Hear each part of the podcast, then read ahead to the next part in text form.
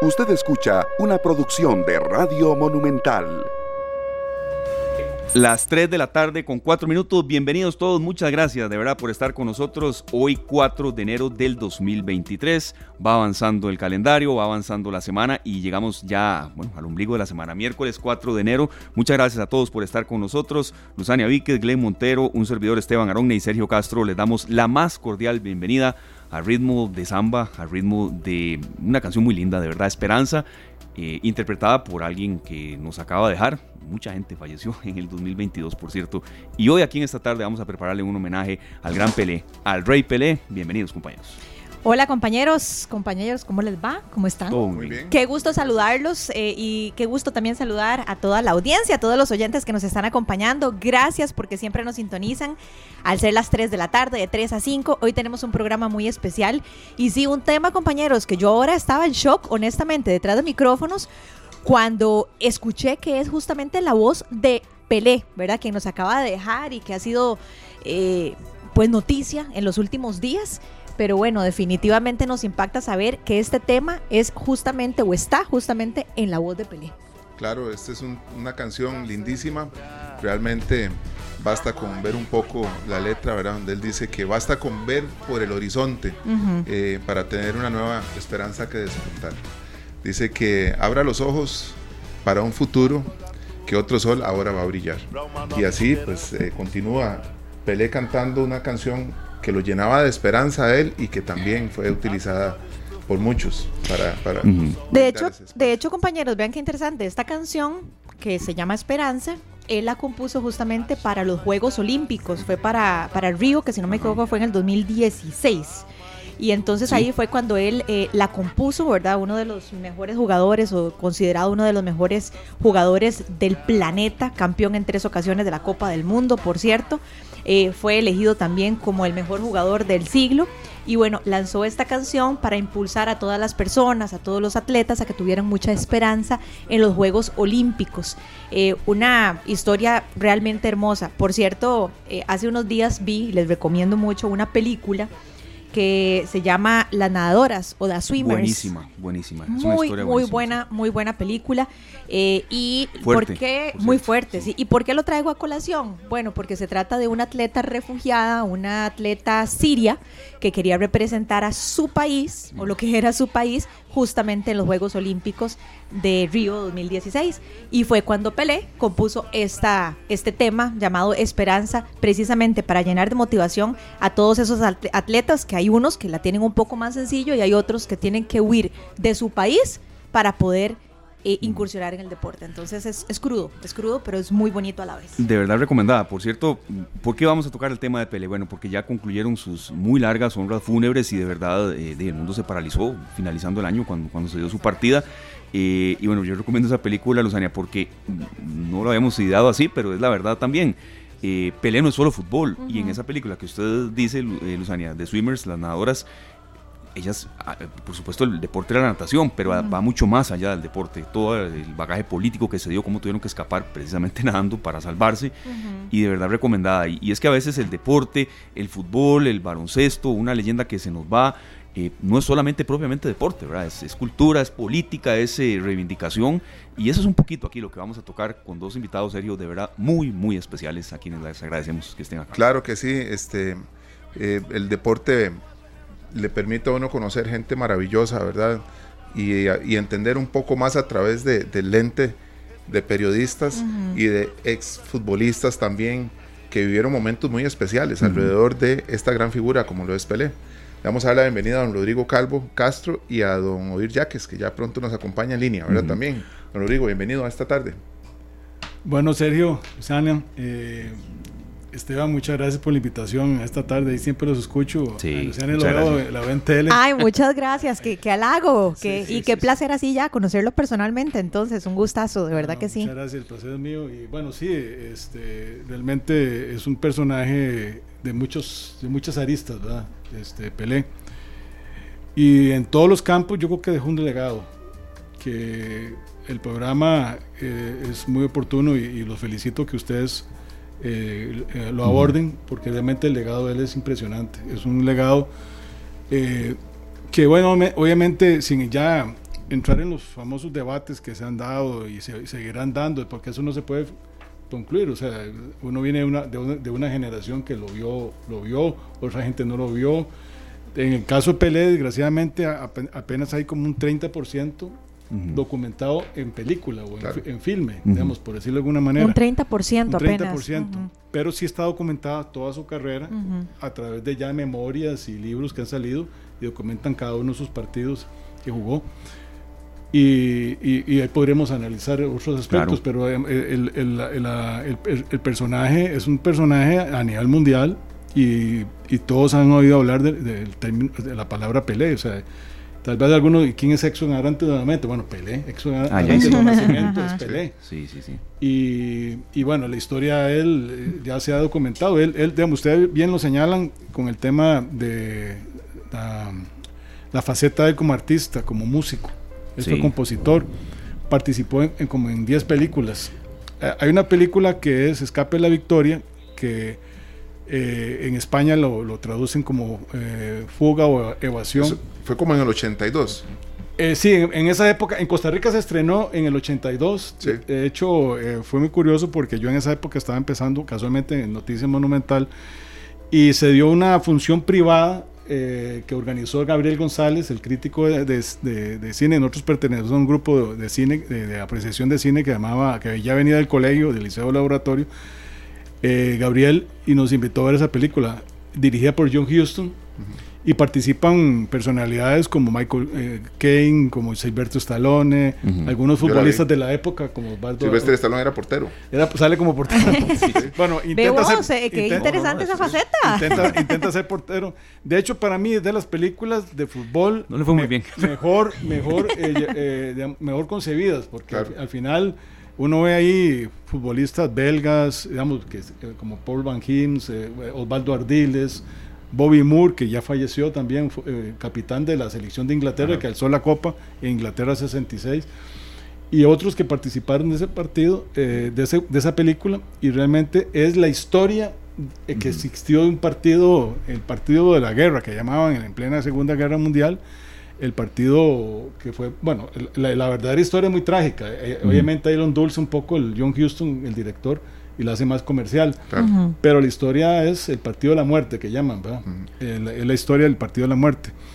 Eh, entonces Pelé también incursionó en la, en hizo muchas películas y no solamente películas de fútbol, sino otro tipo de películas allá en Brasil. Claro. Es don Rodrigo Calvo Castro, periodista, historiador deportivo de una enciclopedia en materia de investigación, de, conocimiento deportivo y, nos honra que esté aquí. Él es de la casa, trabajó en, Noticias Monumental hace muchos años y vamos a hablar mucho de Pelé, de, de su historia, de también un poco eh, de un poco mm, va más allá del, tema de fútbol, toda la revolución que causó y, también, sobre todo, no entrando en comparaciones, pero respetando aquí lo que los tres incluso opinemos, eh, ¿verdad?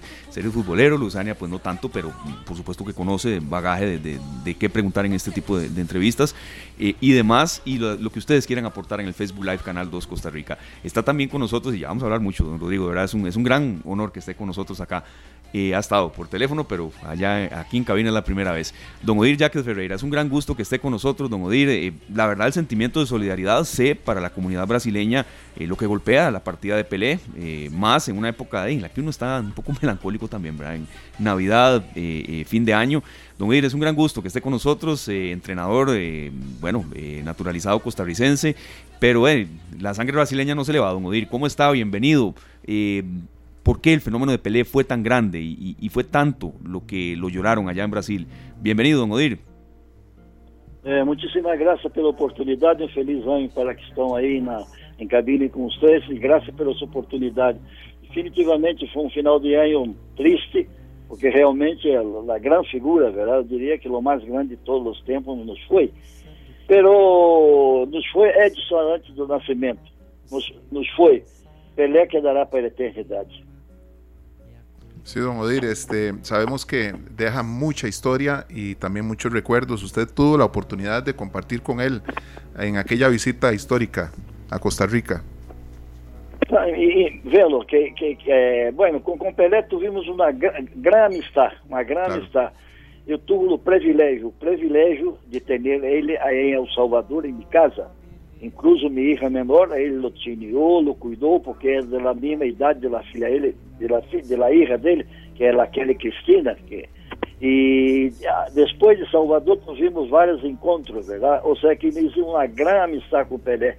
Ou seja, que lo, tivemos duas vezes aqui em Costa Rica, com, com Saprisa, tivemos com o Atlético Marte na inauguração da cancha aí em, no Romeu Fernandes, em Panamá depois em Salvador também com a Aliança, ou seja, que nos, nos, encontramos como cinco ou seis vezes.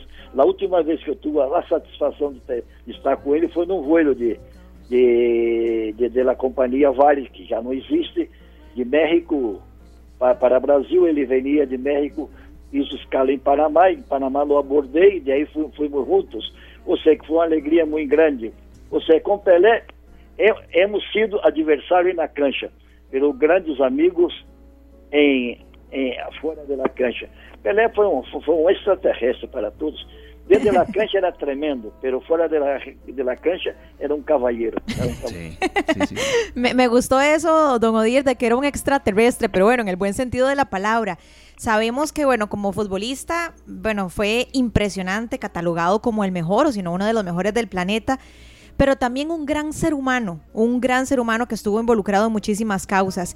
¿Qué cree usted que lo distinguía de otros jugadores? Porque, a ver, hay una realidad, hay jugadores que son muy buenos, que tienen el don, pero ¿qué tenía Pelé que no tienen otros jugadores? Claro, Lucy, que, que como persona a veces de quedan debiendo, eh, sinceramente. Lamentablemente, sí, también a veces pasa, hay que decir las cosas como son. Por, por eso yo, yo, yo eh, lo analicé, eh, la, la palabra é, extraterrestre, porque ele na cancha era tremendo, velho, era um ganador. Ele não importava o partido se era oficial ou não oficial, ele, ele queria ganhar, ele era um ganador. Dentro da cancha ele, ele completamente se cambiava completamente de, como de persona. Vê, o Pelé ganhou 10 é, títulos do Campeonato Paulista, que é um campeonato muito duro de se jogar. Dois Intercontinental, dois Copa Intercontinental, três Copa é, de Sul-América, marcou mais de 1.281 gols, tá me entendendo? Ou seja, que praticamente que, que, que, passará, não creio que vai existir outro que, que suba essa, é, é, é, essa grande atuação que, que tuvo de ganhar tantos, tantos títulos, anotar tantos goles, ou seja, que não por ser brasileiro, pero eu creio que, que, que Pelé que, que queda na. Que é, imortal, foi, vai ser inmortal. Claro, vamos a volver con usted, don Odir. Eh, le agradecemos estos minutos y, y quédese en sintonía. Sabemos que, que Monumental también eh, es un sitio de referencia. Aquí habla mucho usted en distintos espacios y es una voz autorizada y más hablando de Pelé. Eh, don Rodrigo Calvo, volvemos con usted, periodista, historiador deportivo, mucho, mucha investigación, muchos textos. Escribe usted casi más que como que respira. ¿Qué? ¿Usted respira más o escribe más, don Rodrigo? ¿no? Las dos. las dos, ¿verdad? Las dos, don Rodrigo. Las dos, sí, las dos. sí. Don Rodrigo, yo voy un poco, eh, pero aquí lo que usted quiera expresar, ¿verdad? Aquí iremos consultando los tres.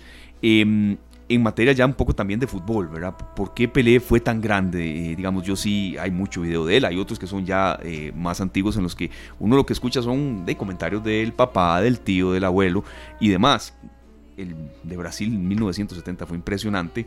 Ahí el corazón hinchado un poco con lo que él hizo a Italia en la final. Pero futbolísticamente, eh, ¿qué tenía Pelé? ¿Qué, lo distinguía y qué lo hizo tan, pero tan grande? Bueno, yo era un niño cuando lo vi por primera vez por televisión, en, eh, viendo las transmisiones de Telecentro Canal 6 del Mundial de México 70, con los comentarios de Don Hugo Tazara, viéndolo con mi papá, eh, que en paz descanse, y mis hermanos en la final de México 70, que fue una transmisión en vivo.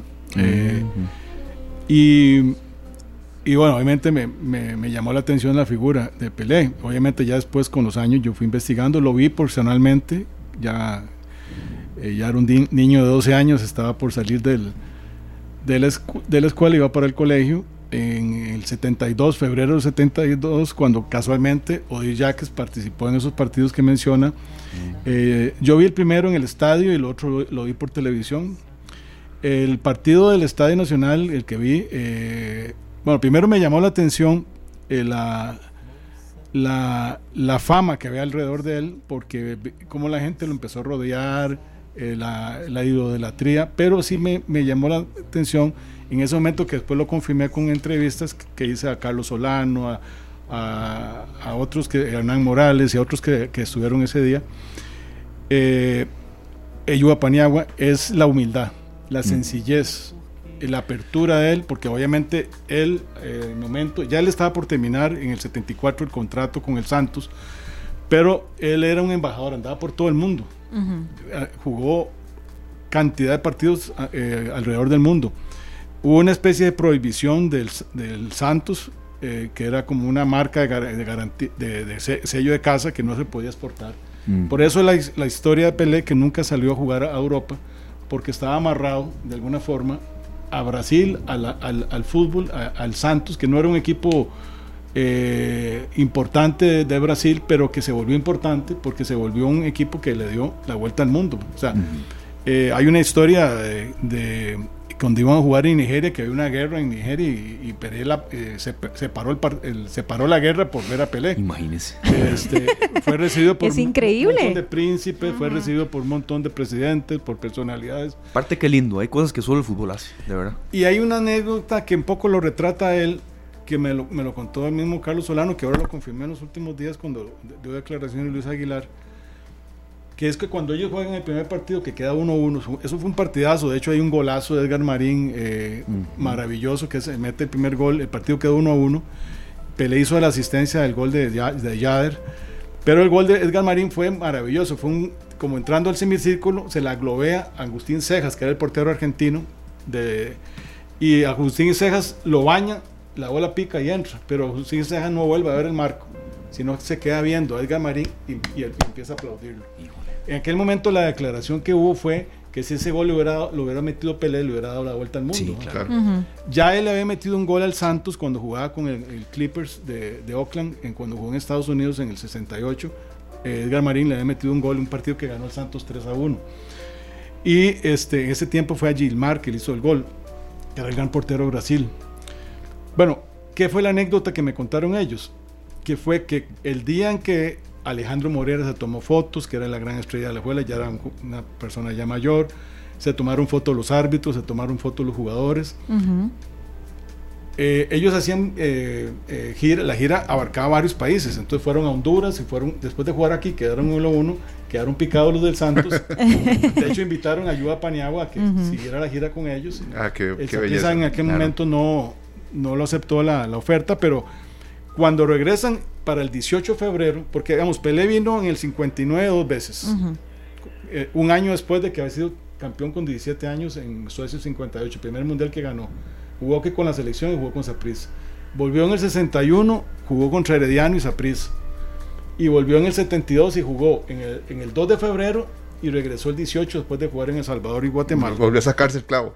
Y ahí, ese fue un partidazo. De hecho, ganó 5 a 3 el Santos. Pelé metió un gol de chilena. Este, pero antes del partido y después del partido, llegaron los jugadores de prisa con la foto que se habían tomado el 2 de febrero. Y, el, y la gente en la puerta del camerino dijo: No, no, Pelé está ocupado. Cuando Pelé escuchó eso, lo estaban, le estaban haciendo masajes. Estaba él en pantaloneta. Y dice: No, no, está bien, que pasen porque él sabía que era una celebridad. Los atendió, habló con ellos, se tomó fotos y les firmó la fotografía. El eh, do amigo Pelé, su amigo Pelé. Del amigo Pelé. Del amigo Pelé. Del amigo Pelé, do amigo Pelé. Eh, yo tuve la suerte también eh, en el 97 cuando le di cobertura para La Nación, cuando vino como ministro de Deportes de Brasil, que el presidente era José Figueres, a la inauguración de los de unos Juegos Nacionales. Eh, y, se, y, se, inauguró el, estadio Cutimonje en, en Desamparados. sí. Ese eh, Pelé vino esa vez y yo sabía que no se le podía entrevistar eh, en, cuando se reunió con los ministros de centroamericanos de deportes, cuando dio la conferencia de prensa, cuando fue al hospital de niños. Y yo nada más le preguntaba y él me decía, no, en la conferencia de prensa hablo. Entonces yo cuando en el Hotel Intercontinental me saqué el clavo llevé un libro y él lo firmó tu amigo, amigo, amigo, Pelé. Pero vemos, él era la sencillez de él para atender a la gente. Obviamente era una celebridad mundial. Y... Yo me acuerdo esa maraña de niños en, el Cutimonje, ahí. Eh, Esa fue la última visita de Pelé aquí, ¿verdad? La última visita de Pelé. Esa fue la última visita ya como ministro de Deportes de Brasil, que él hizo todo también, todo, ahora que hablaba Sergio del tema social, Sí. Sí. como él se preocupó mucho por dar eh, apertura a muchas cosas con leyes que él aprobó. En aquel momento el, el gobierno que, que estaba, lo estaba promoviendo. Pero volviendo al, al tema, el- las visitas de Pelé eh, causaron un gran impacto en Costa Rica. Y obviamente la gente que lo vio eh, le quedó esa imagen. A mí me quedó, nunca se me va a olvidar ese partido, porque ve- ver a Pelé, ver, de hecho vi un pase de taquito que él hace al, al- extremo de- de- derecho, una jugada maravillosa, eh, porque era, eh, en resumidas cuentas, el jugador más completo que yo he visto jugar. Digamos, lo tenía todo. Tiene una gran facilidad para rematar con, con ambas piernas, el salto de cabeza que él tenía, este, la, la- la forma en que él eh, penetraba en las defensas, obviamente, eh, en todas las épocas ha habido, el fútbol ha cambiado mucho, obviamente, la tecnología que usan los fu- futbolistas, la- el balón, lo- los, los- los zapatos de fútbol que utilizan, los tacos, son muy distintos a los de esa época. Pero vamos, eh, Pelé fue para mí un adelantado, porque Claro. digamos, eh, el, el tema es, lo, el, el- era un atleta en la cancha. Y obviamente él, a él lo pateaban y él respondía de alguna forma también, porque en ese tiempo había que defender. Había que, había que devolver el favor. Y, y hay uno de los partes de los videos que uno ve es las faltas que le cometían a Pelé, Claro. eran, eran a, a mansalva. Y a él le tocó, como ahora le tocó a Messi, una época también complicada, porque habían grandes estrellas en ese tiempo. Estaba Ferenc Puskas, estaba Bobby Charlton, estaba Alfredo Estefano, los mismos compañeros de la selección de Brasil, Didi, Garrincha, Babá. Digamos, si uno ve la, la época Tostao, Yarchiño y los jugadores rivales a los que enfrentaba, el mismo Eusebio, que fue un rival de la época, pero llegó y lo superó, digamos, eh, en, en todo sentido, no solamente en, en logros, sino también en la forma en que él se desempeñaba en la cancha. Claro. Una, una consulta, porque en una información que, que vi hace unos días, el salario de Pelé era seis veces el salario de un jugador, de los jugadores más mejor pagados de la NBA. De los mejores pagados, como Will Chamberlain o Kareem Abdul-Jabbar. Pelé ganaba alrededor de 2.800.000 dólares en los años 70, que eso era una fortuna. Sí, Y, y era equivalente a las seis, a seis veces el salario de un jugador de los topes de aquella época, ¿verdad? Que eran eh, estos grandes jugadores, eh, Kareem Abdul-Jabbar o Will Chamberlain. Pelé tenía clarísimo cuál era su posición en la sociedad, Correcto. más allá del deporte. Él sabía el compromiso que representaba ser Pelé. Sí, obviamente él, ya después él se ligó con algunas marcas importantes eh, porque él quería, en un momento fue embajador del UNICEF, ¿verdad? fue embajador de, de algunas empresas como el Mastercard y algunas otras para proyectar toda esa ganancia, digamos, de alguna- eh, y proyectarlo. Él, digamos, el, no solamente lo que eran las favelas y llegarle a, lo- a los, a, la, pobreza y tratar de sacar a la, juventud de las garras de, los vicios y de, la violencia de la época, sino también se, involucró en muchas campañas. Y eso, eh, digamos que bien utilizado el dinero, por alguna, de alguna manera, obviamente, él se volvió un empresario del fútbol, se volvió un embajador prácticamente del fútbol a nivel mundial, no solamente de FIFA, sino del- mismo Brasil y, el- y, y del mundo, porque al final eh, participó en muchas eh, campañas de, ya te la UNICEF. Y hay un detalle también que aparte del montón de homenajes que él recibió y las cuestiones que él, él tenía muy claro, digamos que eh, su, su rol en la sociedad, digamos que el ejemplo que él podía seguir en la sociedad. Por eso es que en alguna forma también él, él fue muy, yo diría que sabio, pero también prudente de no involucrarse en, en la política. Sí. Porque, digamos, eh, él Sí, es- sí. en la época de los 60 había una dictadura en Brasil, o sea, había mucha, mucha violencia. eh, hay- uno lee los, los textos de desaparecidos y eh, un montón de fallecidos. Y Pelé alguna, tuvo que aparecer con la Copa Mundial a- a- con el presidente de, de Brasil. Sí, esa fue una crítica que se le hizo en parte de, no vincularse más en política, pero a la vez también decían, bueno, y no, un deportista en política, pues no, fue, fue- fue como eh, de varios aspectos, eh, digamos, este señalado. De hecho, Algunos hay un, lo alabaron, otros no tanto en eso. eh, Esteban, disculpe que me te, te No, no, adelante, eh, que ahora mencionaba Y ya casi volvemos de con de del documental. Yo la vi, Ujú. peli- esa película, la- buenísima, buenísima. Ahí está también en Netflix disponible la- la- la- el último que se estrenó el año pasado sobre Pelé. Ujú. Y a él le hacen esa pregunta, casualmente.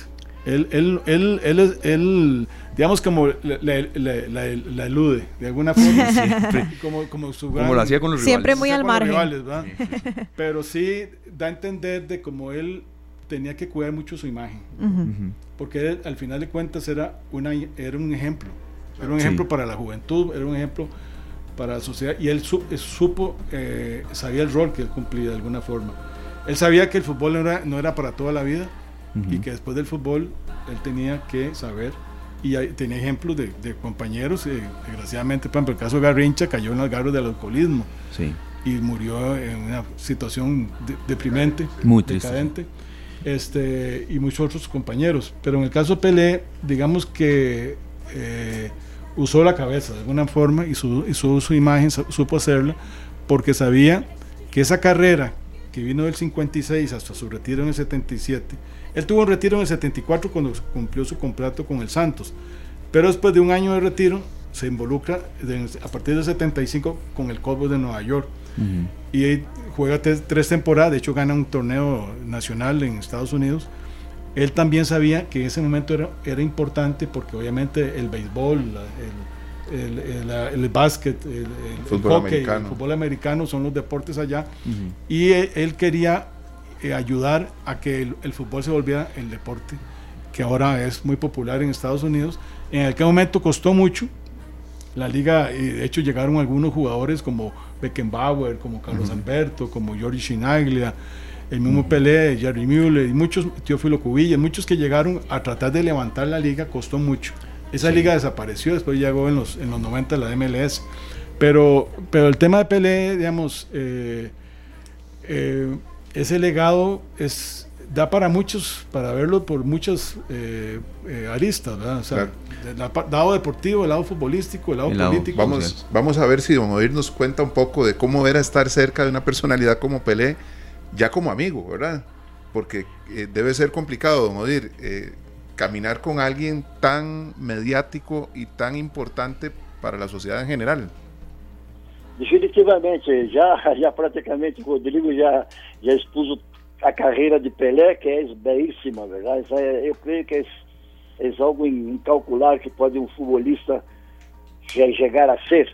Pero, além do, do, gran, do mais grande que ha sido como futebolista, como humano, era maravilhoso também. Tive um homem muito grande, compartilhou com minha família, é, tinha a minha e, e também compartilhamos aqui em Costa Rica com na, na ex, ex discoteca de, de Paco Navarrete, ou seja que, que quando ele veio já, já, já nos conhecíamos, porque em Salvador, em Costa Rica, em Panamá, ou seja que já, já na verdade que uno como brasileiro já não, já não pode nem falar de Pelé porque as lágrimas lhe saem a uno, pero fíjate que era tão, tão querido, hecho tantas obras de, de, de beneficência, oiga-me, que o solo hecho de ele, como ministro, é, ministro do deporte em Brasil, é, venir inaugurar uma cancha em Costa Rica, isso é, de, é, é ser grandioso, porque não é qualquer pessoa que, que abandona um posto para, para venir, né, um país que o trataram bem, por isso foi que ele vindo aqui. E, e, e, com Pelé fomos, fomos grandes, grandes amigos. Incluso tenho, tenho a felicidade de ter a camisa número 10 dele, que hoje meu filho diz que é dele, meu neto diz que é dele. Aí um preto aqui em casa, que eu não sei como eu vou arreglar. Quem aí, uma, aí uma camisa e dois querem a camisa, verdade? Pero, na, na verdade que a falta vai ser eterna dele para nós outros foram 250 mil pessoas que passaram em Santos quando estava velando o corpo de Pelé. Ou seja, que é, é, ele, ele era um cidadão do mundo, definitivamente, não por ser brasileiro, mas foi um cidadão do mundo. Isso, obras de, de caridade em qualquer parte que chegava. Inclusive foi recebido pela Reina Isabel, não é para qualquer um, não. Ou seja, que sinto, sinto ser é, brasileiro, costarricense e orgulhoso de ser paisano de Pelé e amigo de Pelé. Isso para mim ha sido uma, um dos maiores logos que eu consegui de ter na amistade dele. Qué bonito, son las cosas que definitivamente no, no tienen precio, don Odir. De hecho, que ahora que usted hacía eh, referencia a la, cantidad de goles, estaba por acá investigando que sí, fueron 1.279 goles, efectivamente, eh, en 1.363 partidos, ¿verdad? Que incluyen los partidos amistosos, pero todos son reconocidos como un récord mundial. Entonces vean qué, qué datos más impresionantes. Don Odir, si usted tuviera que decir cuál fue la mejor época de Pelé, ¿Qué podría contarnos? ¿Cree usted que de repente sean, no sé, 1970 o, o antitos? Creo que sí. Eh, no sé, o el gol, o, o, si hablamos del gol, no sé si fuese ese de chilena que decía ahora don Rodrigo, o, o, cuál puede atribuirle usted o catalogar como el mejor gol de Pelé. Bueno, ver, los goles, aquí hizo un gol de, de, de chilena, e, em Nova York também hizo gol de chilena. Ou seja, que Pelé hizo infinidade de goles, verdade? Lindos, lindos, verdade? Pero Pelé começou aos 16 anos com Santos, verdade? Já aos 17 já era campeão mundial. Ou seja que se uno busca os grandes êxitos dele, eu creio que foi toda uma vida como deportista. E, e, depois de deportista foi uma pessoa que amou a los? Amou a gente, los niños de favela, ajudava todo mundo. Ou seja, que foi, foi, foi um, ser, um ser humano completo, verdade? Que, completo, porque realmente aonde ele podia ajudar, aí estava ele. Por, por isso eu creio que, que quem, quem, quem enganou com a, com, a, com a morte dele foi, foi Cristo, porque lo vai a a la par dele allá, e na seleção de futebol de, de, de los falecidos, ¿verdad?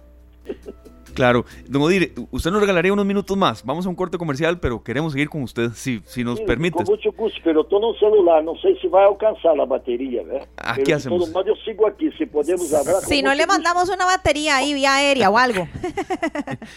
don Para Odir, mim ha sido um prazer, porque realmente já Rodrigo Calvo, já Rodrigo deu, e, é, isso, isso la, la, la, la, não a aclaração, é, isso qual, o que foi a carreira de Pelé. Sí, claro. Ganhou todo, parou na guerra, sí, e todo, cierto. todo. Visitou a Reina Isabel, ou seja, isso uma película com grandes artistas, ou seja que não, se buscar um, um defeito no em Pelé, eu creio que não vamos encontrar.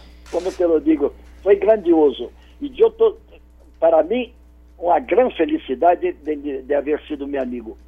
Claro, gracias don Odir y vamos a seguir conversando con usted y con don Rodrigo aquí en el agradecimiento a Glenn. No, no, aquí, aquí en el corte comercial vamos a, a ver qué, qué, qué hacemos si le mandamos una batería express. Algo, algo inventamos. Don Odir, ¿Qué ¿qué, hacemos?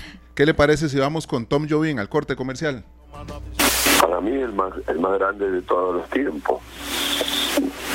Para mí único, incomparable. Eh, yo tuve la suerte de estar eh, ocho meses en el Santo y, verlo todos los días. Eh, era como meter adentro de la cancha de fútbol un ratito a Di otro rato a, a los más grandes de, la historia de nuestro fútbol aparecían en cada, en cada minuto por las cosas que hacían Pelé. Pelé fue el más grande de todos y para mí incomparable, muy difícil que aparezca otro Pelé. Era una época de mega cracks en donde Pelé sobresalía naturalmente. Sí, no, no, en el, eh, no, y había, había muchísimos grandes jugadores aquí también. Y además me tocó una, una época infame. Siempre hacían persecución hombre a hombre, le pegaban, lo obligaron a, hacer, a hacerse guapo, cosa que él nunca quiso, pero lo, obligaron de tanto, de tantas marcaciones personales, y bueno, no se podía con él. Y yo me acuerdo cuando, cuando en yo estaba viviendo en, en, en Brasil y, y él se ponía de arquero para y, y ahí uno veía lo, que era él físicamente, ¿no? la, agilidad, se tiraba con los pies, tocaba el, el, el además de todas las condiciones que tenía futbolísticamente, tenía un físico privilegiado también.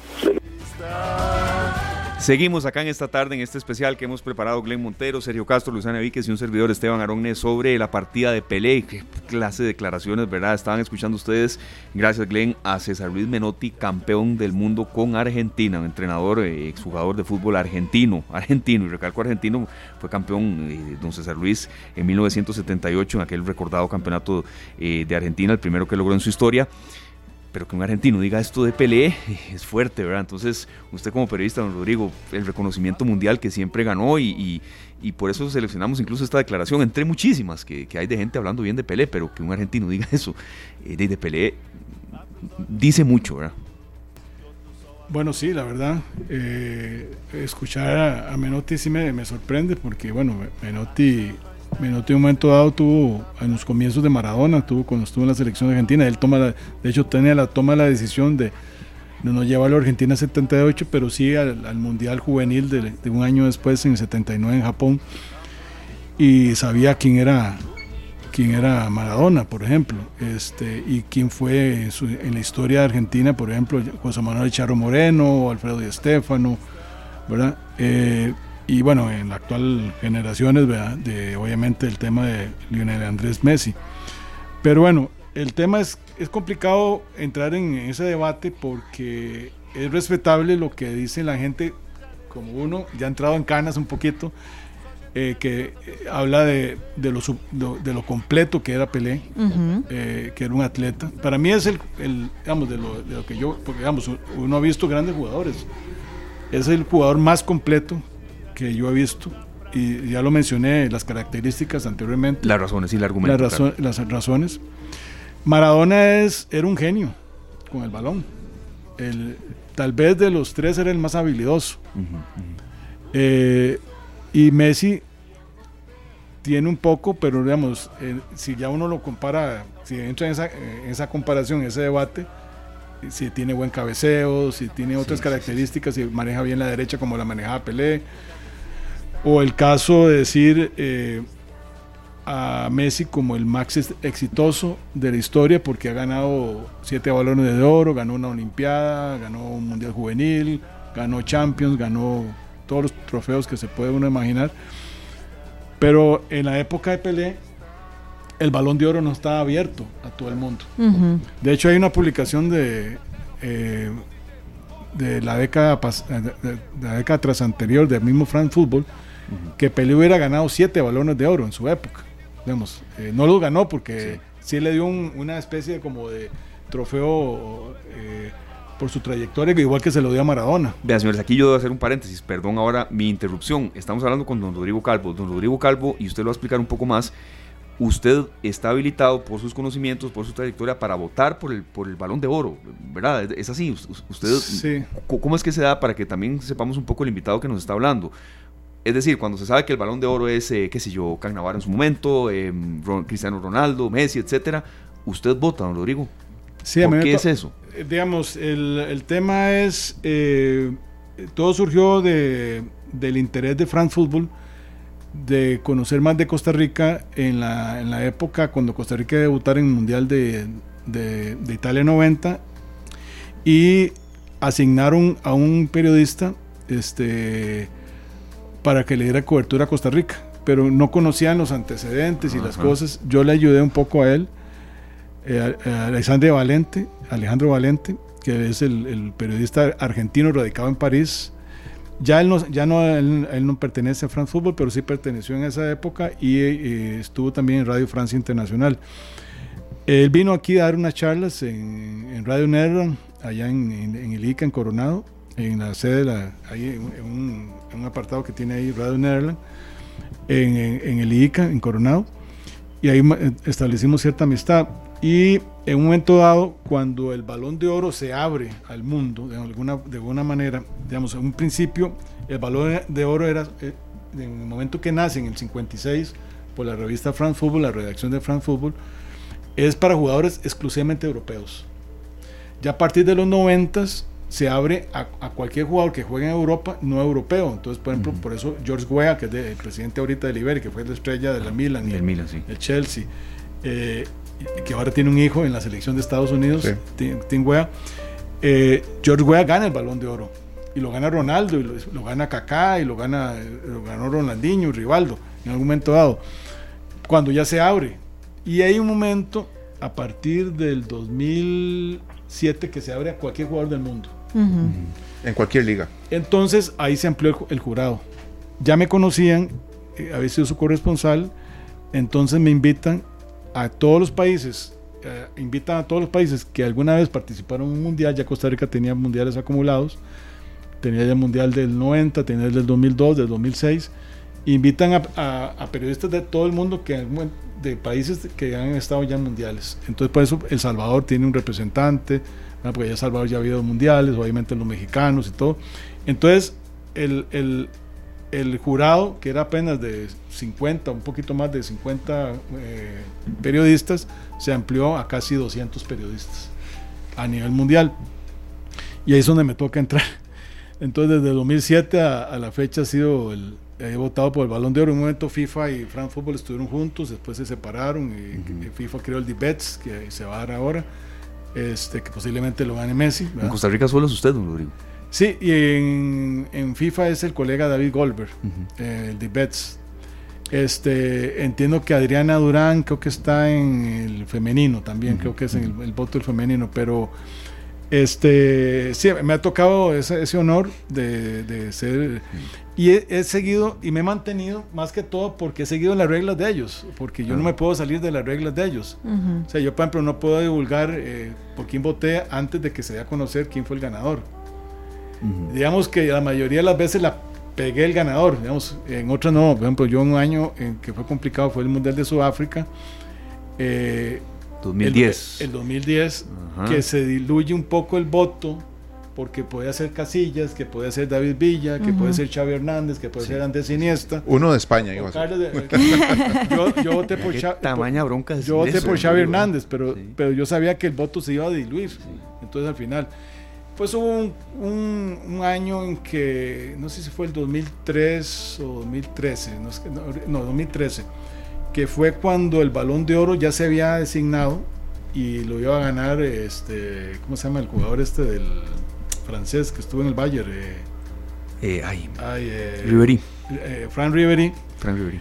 De hecho, yo voté por Fran Ribery, pero Fran Fútbol hizo un movimiento en ese momento que yo no estuve de acuerdo y nos pregunta, ¿usted estaría dispuesto a cambiar su voto? Porque se amplió a la eliminatoria europea y se suelta a Cristiano a hacer goles y entonces yo mantuve el, voto. Y al final, por poco ganó Cristiano y no lo ganó Fran Ribery. Entonces eso fue una cosa ahí como medio rara. No, e, este paréntesis había que hacerlo, compañeros. Es un invitado de lujo que tenemos. O sea, decidir eso. Sergio Qué gran responsabilidad también. Pero no se le da a cualquiera, ¿verdad? Volvemos con Don Odir. Eh, Sergio y Glenn, gracias por ahí. Le dimos, le dimos respirador artificial. Le mandamos ahí un cargador, eh, express. Claro que sí. Este, don Odir, ahora escuchamos a Menotti, ¿verdad? César Menotti. César, Menotti. Vea qué interesante, porque la rivalidad entre, entre Argentina perdón, y Brasil es muy fuerte. Tan fuerte que ahora el fenómeno, ¿verdad? Ronaldo dijo, terminando el Mundial, sería mentir si digo que quiero que gane Argentina.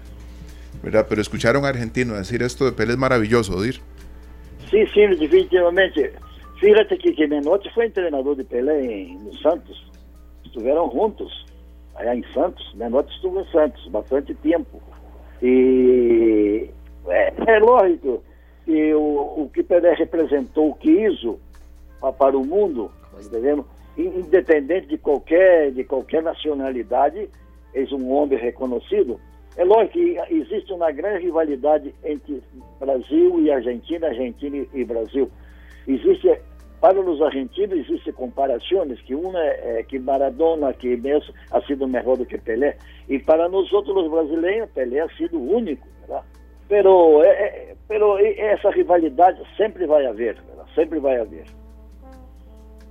Claro. Don Odir, en, en, materia de fútbol, y ya eh, es la última pregunta, mami, le agradecemos mucho, en serio, don Odir, no, que haya estado tanto tiempo con nosotros. Ha sido un placer, ha sido un placer claro, mucho gusto. Y aquí nos están, digamos, este, preguntando que si usted va a volver a dirigir, que si sigue con la tienda de ropa, por su quién no compró. Vamos a hacer el comercial en su tienda de ropa, ¿verdad, don, don Odir? La gente se identifica con usted, pero eso se lo hacemos al final. don Odir, ¿qué siente usted cuando se da precisamente eso, esa comparación que si fue Maradona, que si fue Beckenbauer, que Messi ahora? Es decir, eh, uno respeta y yo al final voy a dar un poco también mi posición, ¿verdad?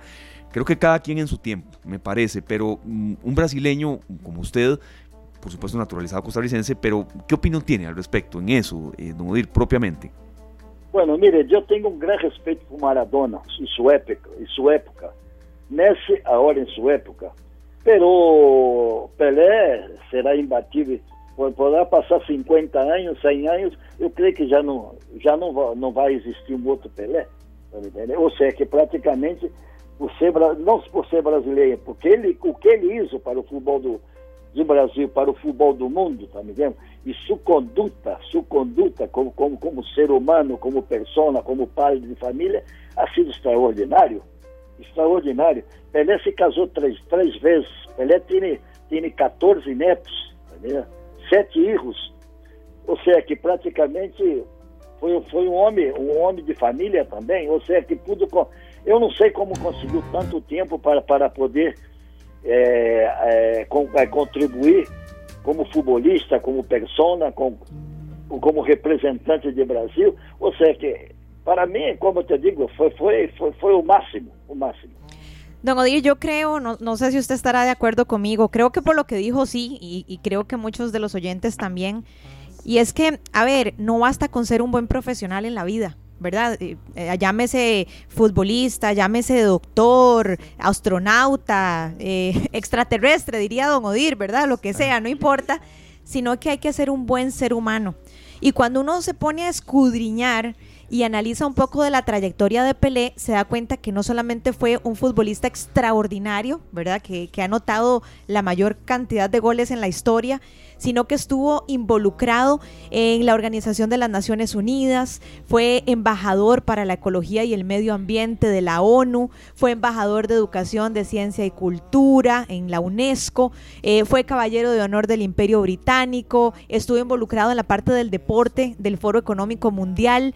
Entonces, cuando uno se pone a analizar todo esto, de compañeros, yo ustedes saben que no voy a ser hipócrita, yo no soy muy futbolista ni nada, pero cuando uno analiza esto, uno dice, bueno, no entiende por qué Pelé es una leyenda y por qué incluso eh, ahorita acaban de, terminar las, las, eh, las honras fúnebres de Pelé, porque la gente lo recuerda no solamente por su trayectoria futbolística, sino por el legado que dejó en la sociedad.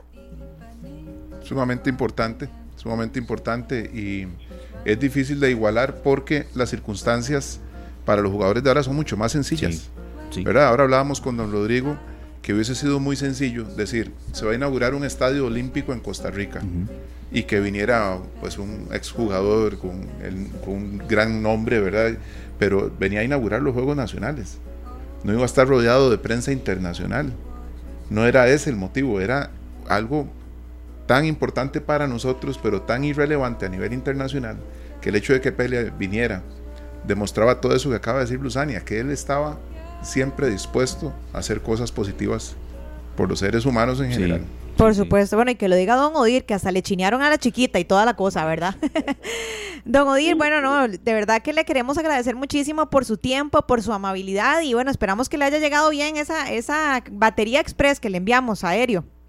Ah, no, definitivamente yo sé que que para mim ha sido uma grande satisfação, o pouco, o pouco que eu que, o Abraão de Pelé para mim significado, me, me significado muitíssimo, porque além de, para, a meu critério, sido o mais grande como futebolista, e ser meu amigo, de eu ter a camisa, é, time uma mirra, estuvo em minha casa, almoçou comigo, junto com dois companheiros mais de seleção brasileira, nesse caso o Rildo, e o ex-compadre dele, que, que é, é, um outro brasileiro também, que é Lima, estuvo com Santos.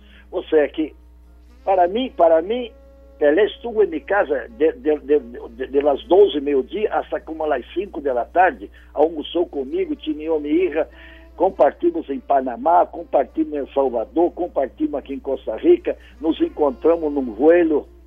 E imagina que, que é interessante isso, verdade? Fíjate que eu, eu, eu volava de Panamá para Brasil em Varig, e ele venia de Varig, México, Panamá, Panamá, Brasil.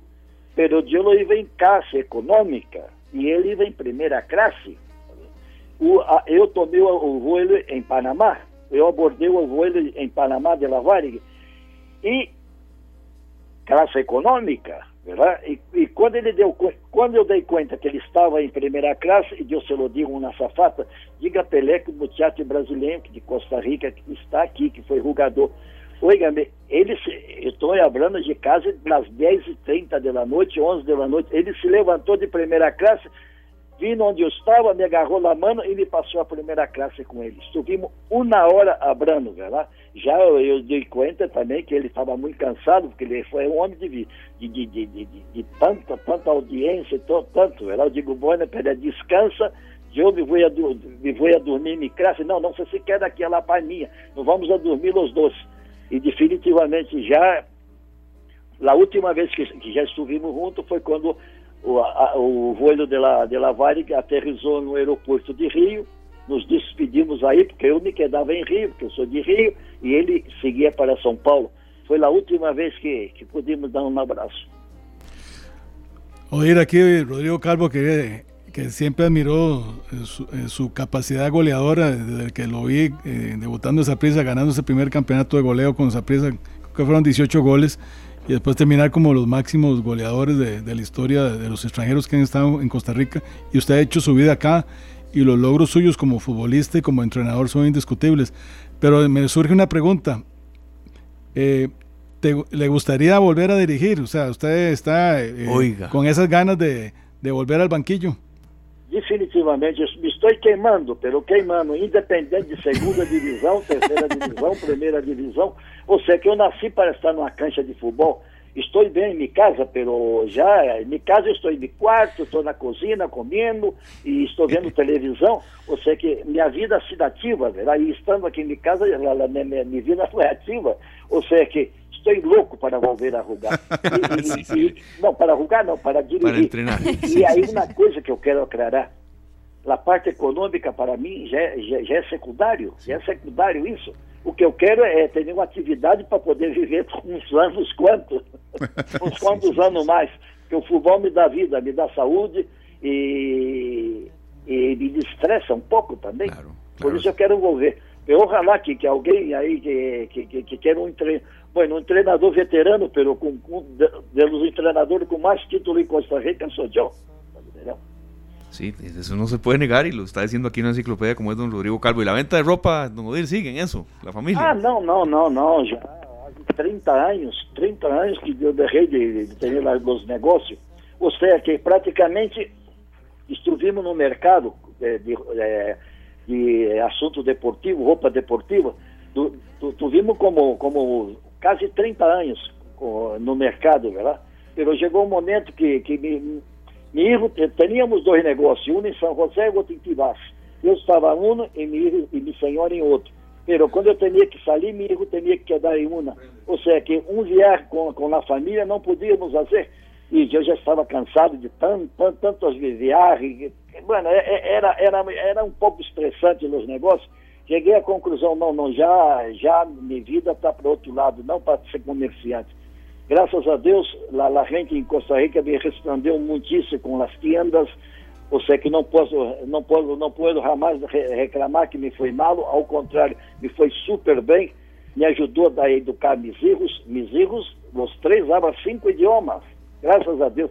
Graduado no Colégio Lincoln, que é um grande colégio de Costa Rica, ou seja, que praticamente esse, os negócios e o futebol ha sido a, vida minha e, e para dar uma boa educação à minha família. E por isso eu estou muito contente. E agradecer aqui a, a, a gente de Costa Rica, independente de sapricista, liguista, herediano, Cartago, que seja, aqui não, não me tem nenhuma referência como, como, é, como sapricista, como, como herediano, não, não, não. Eu tenho carinho e quero a todas as equipes, porque que, com quem compartilho muito, né? ou seja, que Estou eternamente agradecido com a gente de Costa Rica. Estou nacionalizado. Vim na Costa Rica, vê que interessante, vim na Costa Perdão que estou quitando um tempito de Não, não, adelante. Vim, vim, vim na Costa Rica por seis meses com Saprisa. E, e, e, sabe quanto eu levo? Eu levo 53 anos já em Costa Rica. Se extendió un poquitillo, qué bueno. Sí, sí, sí, ¿verdad? De aquí Muchísimas no se gracias por la oportunidad y estamos siempre a sus órdenes. No, claro. Igualmente. Muchas gracias. Era don Odir Jaques Ferreira, eh, exfutbolista, como lo dijo, eh, es costarricense, es naturalizado costarricense, brasileño de origen y bueno, no podemos no tomar en cuenta lo, a él eh, con la partida de Pele. Yo sí, por supuesto, sabía evidentemente quién era y demás, pero ya tanto arraigo así de que haya estado Pele tanto tiempo en la casa de él, ya eso no. Entonces aprendimos en esta entrevista y, qué lindo tenerlo. Dígame vago si quieren, pero yo una vez me fui a ver un partido de segunda división al Collella Fonseca en Barrio México, no me acuerdo quién era, y don Odir va a esos partidos, le gusta. Eh, estas personas, don Rodrigo, Sergio y Luzania, no salen del fútbol, siempre están yendo a ver que, me acuerdo que estaban en unas visorías, algo estaba ayudando, era un partido con muy pocos aficionados, entre ellos yo. y este, no, no le descatimos un saludo a nadie, don Udir. Se queda hablando, todo el mundo le pregunta en ese momento. Recuerdo que estábamos en las eliminatorias con don Rodrigo Kenton, que después pasó todo lo que pasó, y todo el mundo preguntándole. Y eh, eh, eso que dijo es real, es un gran ser humano, don Udir. Eh, evidentemente, pues tiene más arraigo en esa prisa por los títulos, se entrenó mucho a Heredia y demás, pero es de los que el aficionado a cualquier equipo lo quiere mucho. Y bueno, fue un gran gusto tenerlo en esta tarde analizando la partida del Rey Pelé. Bueno, es muy importante, ¿verdad? El criterio, porque es difícil encontrar a alguien más que haya tenido esa cercanía. Sí, así es. Cercano a nosotros, ¿verdad? Totalmente, vean, compañeros, eh, con toda la autorización de Glenn y Glenn hoy es el director de orquesta, vamos a escuchar a un grande que ya se nos fue también, eh, un poco más atrás de Pelé. Eh, no tengo ni que decir quién es, apenas ustedes lo escuchen, van a saber de quién se trata, sean ustedes futboleros o no, amigos oyentes, y después venimos ya con una reflexión final con don Rodrigo. Y bueno, un grande hablando de otro grande, y los dos están jugando fútbol en el cielo se le considera con Pelé. ¿Usted cree que eso es realmente cierto? No, yo soy Maradona nada más, Pelé fue lo más grande que hubo. E allora i tifosi hanno ragione, Maradona è meglio Pelé. No, no, no. Maradona, Maradona è Maradona, eh, Pelé ha stato il più grande, io sono un calciatore normale. No trato de imitar a Pelé, o sea, eh, ya te digo, eh, sabiendo de que fue el, lo, lo, mejor de, de, de, todos los tiempos. Si yo no hubiese hecho las cosas malas que hice en mi vida, Pelé no llegaba ni segundo. Pelé puede ser mejor que yo. Qué interesante, ¿verdad? Porque realmente todo, todo lo, lo que surge a raíz de las comparaciones y pasa uh -huh. hoy en día con Lionel Messi y con sí, sí, sí. Cristiano Ronaldo. Y Cristiano lo dijo, aquí la, la, la, los pleitos los tienen los seguidores de Messi con los seguidores míos, porque él y yo somos grandes amigos y nos respetamos. Yo estoy deseando que a él le vaya bien y si a mí me va mal, yo sé que él sufre también. ¿Quién decía eso, perdón? Cristiano Ronaldo uh -huh, de Lionel Messi. Uh -huh. Qué bonito. Y esto que dice Maradona de Pelé demuestra que, el, que normalmente las comparaciones y, y toda esa polémica que hay es una cuestión de aficionados, no es un tema entre ellos. El respeto sí. que, me, que siempre mostró Maradona hacia Pelé es Sí. Indiscutible. Sí, sí, y, y, bueno, y viceversa. Hubo un programa lindísimo en, en, llamado La Voz del 10 cuando Maradona incursionó. Cuando lo invitó. Exacto. Que Empezaron a cabecear ahí. Fue lindísimo, serio. Todo el mundo quería. De hecho, que, es un video que se ha hecho viral, ¿verdad? Sí, Últimamente, sí. ¿verdad? A raíz de la muerte de Pelé. Lo hemos Ninguno visto quería muchísimo. que esa bola dejara de, de, de, jugar en la cabeza de los dos.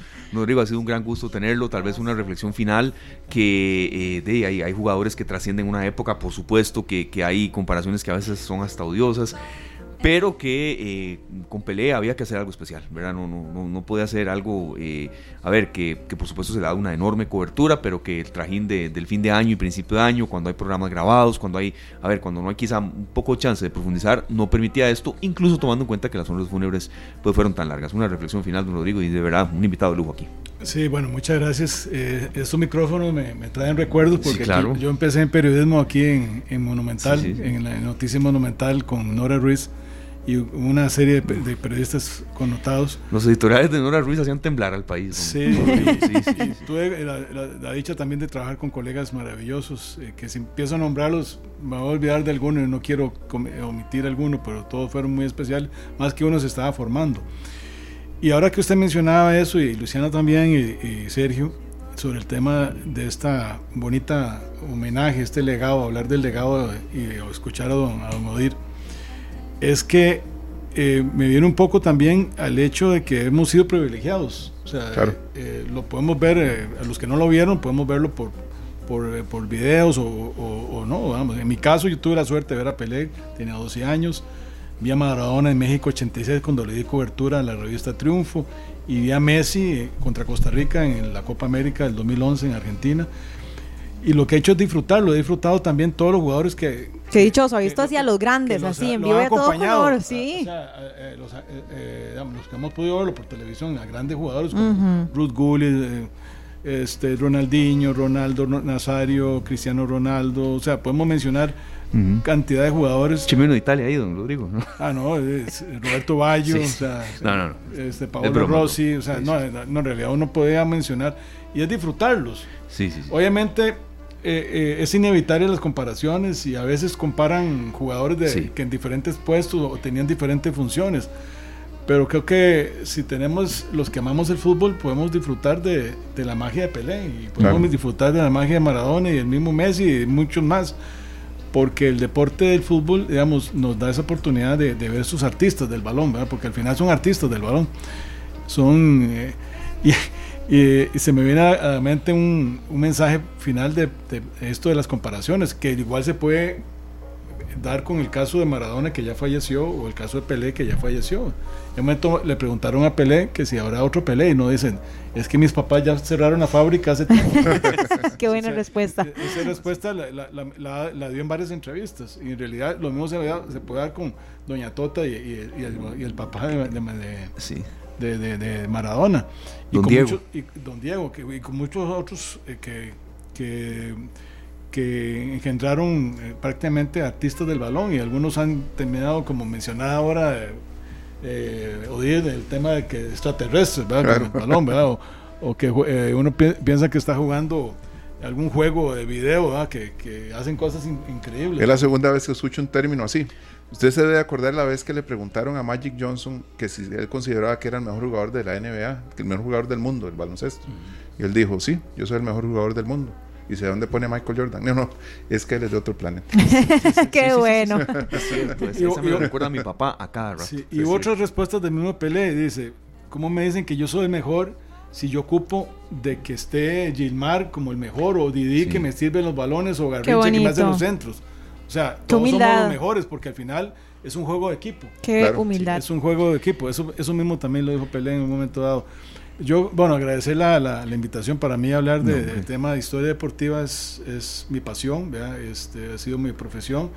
Empezó como un pasatiempo Ujú. y después se volvió mi profesión y para mí ahora que estoy pensionado estoy ahorita también disfrutando ya esta etapa eh, también haciendo otras cosas pero pero disfrutando el fútbol ahora el mundial lo disfruté intensamente y viendo las nuevas estrellas o sea Sí. ver el papel de Marruecos Ujú. o sea es- Que fue la sorpresa del mundial. gran sorpresa Sí, del mundial pero también ver grandes partidos que Túnez le gana a Francia o Claro, que Arabia claro. Saudita le gana a Argentina o sea O que España, o también las particularidades que España nos golea y luego le va como le va. Sí, ¿verdad? no, y no se explica. Japón le gana a Alemania y le gana a España. O sea, normalmente eso no se da en los mundiales. Y nosotros le ganamos a Japón, ¿verdad? Sí. ver un porterazo porque lo es con esa personalidad y esa calidad que tiene como el Dibu Martínez pero y como persona ve lo que hace entonces hubo de todo en este mundial No, este mundial fue muy bonito y también muy particular y muy excéntrico el país como organizador, pero al final terminó siendo un mundial maravilloso. Claro. El hecho de que se jugara media temporada ayudó a que los jugadores llegaran en mejor ritmo al Claro. mundial. Sí. Entonces eran partidos impresionantes. eh, el, y partidos como el, de- el mismo Fran- eh, Francia contra Inglaterra, un partidazo, el de Argentina Sí. contra Países Bajos. Y Marruecos jugó final- lindísimo. Sí. Y la final es la mejor final que hemos visto. Eh, eh, bueno, estábamos hablando de pelea y ya y cumplimos, lo hicimos y lo cumplimos, ¿verdad? Pero eh, vamos. Pero sin- es que estamos viendo que ahora. Claro, no, no, vamos sin guion ya. El, el el que va a reemplazar a estos jugadores. Kylian Mbappé ya vienen con récords Sí.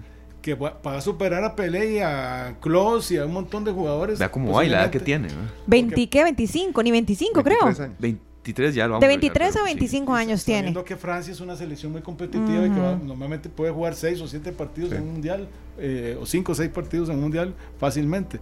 Entonces, Acaba de cumplir 24. Bueno, ve, imagínense. Pero en el Bueno, mundial estaba con 23. Ajá, Sí, señor.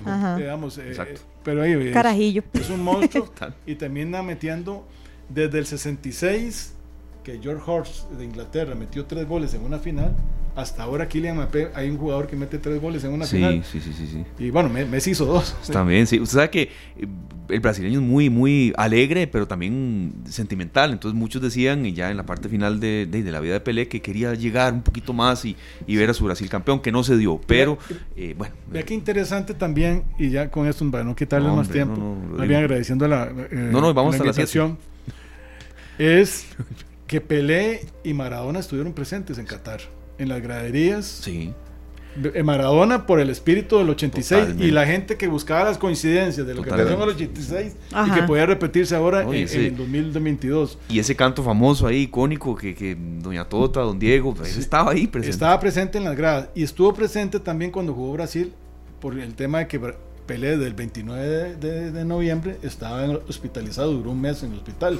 Y Pelé muy activo siempre viendo los partidos y, manda, y estuvo en las redes sociales mandando sus tweets. Y, muy activo en las redes sociales. y mandó el último mensaje felicitando a Argentina, a Messi y que, y que, y que Diego debe estar sonriendo en el cielo. O sea que al final que estamos hablando de Pelé, de Maradona, de Messi, sobre todo de Pelé, este programa, al final en el último mundial estuvieron muy presentes. Menos de, de, dos semanas antes de fallecer. Estaba felicitando a Messi y a Argentina, ¿verdad? Sí, él vio, él vio todo el mundial. Sí, así es. Em, aprovechando esta consulta, eh, ya cerrando, Rodrigo, que, que ya mezclamos temas y demás. Sí, fue una señora final y ese partido junto a los de Costa Rica fue casi que los únicos que pude ver enteros del Mundial Argentina-Francia. Es la mejor final de la historia porque algunos que he conversado ya eh, que saben en serio del tema, ¿verdad? Porque en fútbol habla cualquiera y los chats abundan opinólogos, pero que la de Argentina 78 también fue muy, muy buena. Pero otros ya dicen que sí, que esta fue la mejor de la historia, de verdad, en mundiales. Es que, digamos, eh, vamos a ver, el, el eh, bueno, es, un tema que es una pregunta fuerte esa. Eh, se las trae. Porque, lo he escuchado en programas de verdad, en serio especializados. Si uno se, se, revisa las finales que ha habido, por ejemplo, la del 50 no fue final, fue una final de ronda decisiva, porque fue una cuadrangular y al final se convirtió en un maracanazo, porque si hubiera ido un empate, eh, Uruguay hubiera Uruguay, claro. Brasil y campeón. Pero ya de la primera final, Argentina y Uruguay queda 4 a 2. Un partido intenso. El partido del 66 se va a tiempos extras. El, eh, entre Inglaterra y Alemania Occidental. Eh, al final gana Inglaterra 4 a 2. Eso fue una gran final. La final de México 86, la, Esa que fue tuve la buena. suerte de ver cubriendo para la revista Triunfo. ¿Usted la vio allá en el Azteca? Sí, yo, yo vi los seis partidos, de, los siete partidos de Argentina. Casi nada. Sí, Con cobertura del, para la revista Triunfo. Un partidazo ese. Ese partido fue muy bueno en la final, porque al final eh, esa tensión que hubo, que Argentina iba ganando 2 a 0. El primer tiempo no estuvo tan bueno, pero siempre fue interesante la lucha táctica que hubo. En el momento que hace el gol de Brown, le da un, un matiz y viene el gol de Valdano. Pero Alemania es Alemania y, no dejó perder nunca, el partido. Alemania nunca muere. O sea, Pero después viene empataron de 2 que a 2. empataron 2 a 2 con los goles de Rummenigge y Boller. Viene ese pase maravilloso de Maradona para Buruchaga Sí. y mete el tercer gol. Esa fue una gran final. La final de hace cuatro años entre, entre Croacia y Francia. Francia, sí. Eso fue un gran juego Fue también. Un partidazo también. Fue un buen partido. Pero este tuvo una tensión especial por la porque al final se dio a la rivalidad que la gente, la prensa decía, si iba a haber una entre Messi y Kylian Mbappé, entre el joven y, el, Ujú. y el veterano. Y también se dio la particularidad que cualquiera que lo ganara iba a ser tricampeón del mundo. Ah, sí. Francia. Ay, ve qué interesante. Ajá. El hecho de que ya eh, tenía prácticamente dominado el partido Argentina y que se dé esa voltereta en apenas un minuto, Impresionante. eso fue impresionante. Sí, o sea, sí, sí, sí. Fue parecido a lo que Eh. pasó con Países Bajos y, y Argentina. No, y el segundo gol que mete Kylian Ah, Mbappé, que es un- es, golazo. Sí, un golazo. Impresionante. la jugada completa. Eh, después la tensión que hubo para que en tiempos extras se diera el gol de Argentina, el empate de Kylian Mbappé, después la jugada en Mamamí, que salva Kibu Martínez. Y la Martínez. siguiente jugada que eh, Lautaro Martínez El- falla el cabezazo, cabezazo, sí, sí. le dio una tensión espectacular. Pero vean, señores, estábamos hablando de minutos 120, seguían corriendo como si tuvieran Sí. siete pulmones, ¿verdad? Yo sé que son, yo sé que son profesionales que, que viven de eso, pero Lo que ha pasado es que Llegó una final. Sí. que ustedes preguntan, a- a- eh, digamos, mm, yo no culpo los medios, es que Claro. ha faltado No. esa reflexión. Sí, sí, sí. Porque el mundial terminó muy atropellado. Duró 29 días y normalmente dura más de 30 días el mundial. Se viene la época de Navidad. se- Sí, eh, sí, digamos, sí. no ha habido como eso. eh, Se vio la la- las, las, eh, el recibimiento que hubo, multi- multitudinario que hubo para recibir a Argentina. Pero después bien se dio la muerte de Pelé. No ha ido como para detenerse a, a digerir lo que fue en ese mundial. ¿verdad? Entonces yo creo que ha sido esta, esta última re- pregunta también interesante porque Sí. eh, en conclusión, digamos, si uno revisa las finales anteriores, uno concluye que esta es la mejor de la historia. Claro. Digamos, eh, si uno, si uno es objetivo y revisa lo que las circunstancias Sí. que hubo en las otras finales, Sí, la cataloga como la mejor, es la mejor entonces. la con, con argumentos muy dados, porque también ha habido algunas malas. A uno de ellos. eh, ahora, eh, aquí, si hay alguien interesado en la afición tal, dirá, "Ey, no, esta fue tal. Pero yo, por mis raíces, soy tico, mis raíces italianas, de Italia fue campeón por penales contra Francia, pero el partido no fue nada agradable, fue aburrido. Y aquella de Brasil-Italia, que ganó Brasil en penales, bueno, esa fue terriblemente aburrida. Pero, pero, ver a- ¿verdad? Ver a Messi llegar con 35 años en ese nivel. Eso, eso es un gran ¿verdad? punto, Que, esa edad. eh, ver cuando lo quieren votar, él no se deja caer. Nunca. De hecho, que se cerró la boca de más de uno, ¿verdad? Porque muchos decían, ya va de salida y bueno, de ahí, vea, vea el, pues, papel que hizo. va de salida, pues, Pero con trofeo en mano. Me encantó, sí. Entonces, eso que usted dice, don Rodrigo, es realmente muy importante porque uno se dedica a, ver, como quien dice, se va por la calle principal, no se mete en las esquinas de la historia, ¿verdad? Y lo que llega a, jugarse en esa final es demasiado importante. Con dos jugadores, eh, Messi, que sigue siendo un jugador emblemático, y Kylian Mbappé, que viene a ya a ser el referente número uno del fútbol mundial. 24 años y ya sus atestados. Bueno, finalizamos fuerte, Sergio y Glenn, con música de brasileña, un homenaje que quisimos hacer aquí en esta tarde eh, a Pelé. Yo les soy sincero, eh, Pelé se nos fue un 29 de diciembre, Paul que está ahí escuchándonos y viéndonos me va a entender. Cuando Pelé murió, yo, por supuesto, la tristeza, ¿verdad? Pero uno decía, uy, qué, tristeza en parte profesional de no estar aquí ese día y hacer un especial fuerte pero no lo íbamos a dejar pasar. Entonces, ahora que termina la zona, bueno, usted, lo digo, la vena periodística, ¿verdad?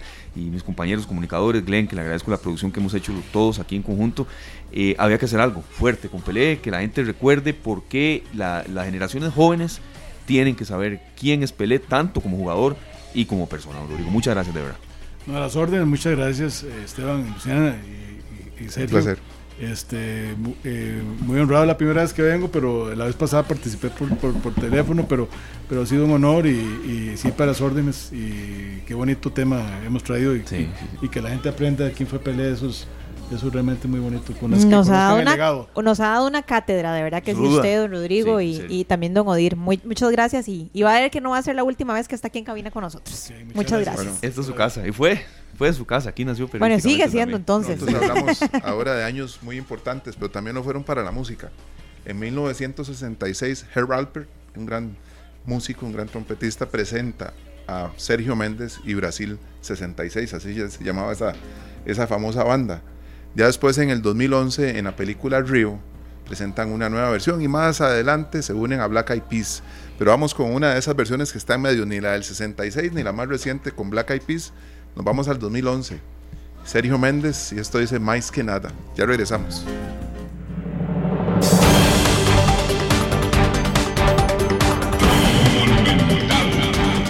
Son las 4 con 30 minutos. Muchas gracias por acompañarnos aquí en esta tarde y llegó el momento de informarnos. Ya está con nosotros Paul Ulloa de Noticias Monumental para contarnos qué acontece en nuestro país y fuera de nuestras fronteras. ¿Cómo estás, Paul? ¿Cómo están? Muy buenas tardes. ¿Cómo les va? Muy buenas tardes, muy bien, gracias a Dios. ¿Y vos qué tal? ¿Cómo pinta ese 4 de enero? Eh, muy bien, eh, enero, seguimos con el tema de los meses, entonces, enero, febrero, marzo, abril. ¿Cómo pinta abril? ¿Cómo pinta abril? Eh, abril pinta lindísimo, está muy soleado. Como una canción de Malpaís. Pienso en abril. ¡Opa! bueno, pinta muy bonito. Pinta bonito. Bueno, muy, hoy, de todos. Hubo sol, hubo nubes, hubo frío, variedad de temperaturas. Bueno, bueno, qué dicha, qué dicha que, que todo está, ¿ves? ya tenía que buscarla. ¿Ve? Ahí está, ahí está. Por si alguien eh, no asoció la canción que Paul nos cantó. Por supuesto, no, no, no, no, no, no, no, no, no, no, no estoy buscando el contrato con, o más bien puedo buscar la acusación de mal país. Sí, yo creo que podría generarse un conflicto ahí. Igual si yo canto, no te preocupes. No, no, vos, vos cantás bonito, no sí. Eso. Ah, ve, bueno, vamos a lo que a, a mí me, me tienen que, tiene que ver, lo que yo sé. Lo que a vos te compete. lo que me compete, que son las noticias. Eh, les cuento que la, hoy tuvimos eh, al mediodía al, eh, en entrevista a la autoridad, al regulador general, al regulador general, que don Eric Bogantes, y dentro de, dentro de las preguntas que le hicimos, surgió la posibilidad de que la AREC proyecta que para este 2023 los servicios públicos van a mantener muchos sus tarifas actuales y que posiblemente no encarezcan el costo de la vida. Eh, incluso en algunos casos, algunos servicios podrían verse, eh, podrían verse, eh, darse rebajas en algunos de estos servicios. Por ejemplo, las tarifas eléctricas de este año podrían darse reducciones importantes y por supuesto no podíamos dejar de pasar la pregunta, bueno, ¿qué va a pasar con el, con el aumento, el perdón, la variación en el precio de los combustibles que está pendiente desde diciembre. Bueno, la próxima semana, la próxima semana ya entraría eh, o sería enviada eh, a, la a la Gaceta para que eh, una vez aprobada ya comience a regir. Así que podríamos tener la próxima semana, dentro de aproximadamente ocho días, ya una variación en el precio de los combustibles. Recordemos que lo que está pendiente de aprobación es una rebaja de 96 colones en el diésel y de 74 en la gasolina super. Así fuerte, que gracias a Dios. es, un, es un, una disminución importante en estos dos combustibles. Y ya este trámite, según lo que espera el regulador general, don Eric Bogantes, es que esté listo antes del 15 de enero. Antes del 15. Mañana entonces se publicaría en la Gaceta, ¿es? sería la próxima semana. La próxima semana. y después de eso se dura como dos días, más o menos. Exactamente. Entonces, ya antes del 15 de enero, eso es lo que espera el regulador general, ya están, eh, ya está publicado y ya comenzaría a regir esta importante rebaja Sí, es que sí es importante. Es que me acuerdo una vez que habíamos hablado que era de dos colones, entonces fue ah, como un alegrón de burro, ¿se acuerdan? Yo contentísima así viendo a ver cuánto me iba a salir llenar el tanque, pero es que ahora sí, imagínense, en mi caso...